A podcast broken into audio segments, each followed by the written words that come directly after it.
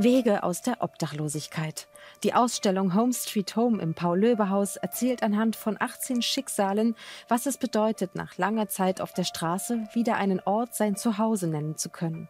Mehr als 260.000 Menschen in Deutschland haben derzeit keine feste eigene Wohnung. Etwa 37.000 von ihnen leben auf der Straße. Home Street Home ist alles andere als Home Sweet Home. Auf der Straße leben heißt für mehr als zwei Drittel der Betroffenen Gewalt erfahren.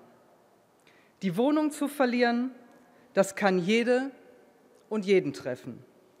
Wenn man seine Miete nicht mehr zahlen kann, wenn Jobverlust, Krankheit, Trennung oder andere Schicksalsschläge nicht schlimm genug sind und man sich hilflos, ohnmächtig und allein fühlt. Zehn Monate ist die Fotografin Deborah Ruppert quer durch Deutschland gereist und hat durch lange Gespräche das Vertrauen ihrer Protagonisten gewonnen.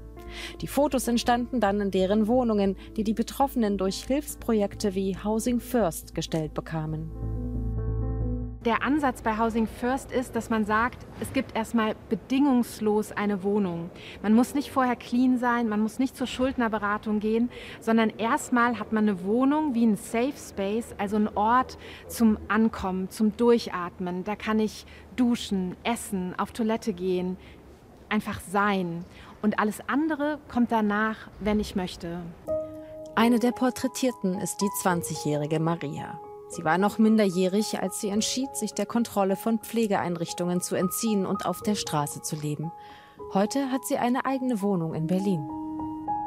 Es ist ein unglaubliches Gefühl, was sich bis vier Jahre nach jetzt noch zieht, weil ich jetzt immer wieder diese Momente habe, dass ich meinen Kühlschrank schaue und merke, okay, mein Kühlschrank ist voll. Ich merke, okay, es wird langsam kalt und ich weiß, äh, ich werde nicht draußen schlafen, sondern ich habe ein Zuhause, ich habe ein Bett, wo ich schlafen kann. Ähm, ich glaube, das ist ein unbeschreibliches Gefühl, was man nur kennt, wenn man selber in dieser Situation war. Ähm, und ich bin sehr dankbar, dass ich das jetzt so habe.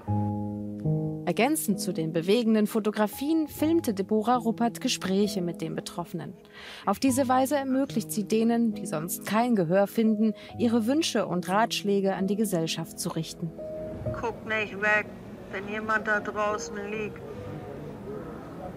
Guck nicht weg, nur weil er vielleicht nicht so gut riecht wie du. Ja? Guck nicht weg.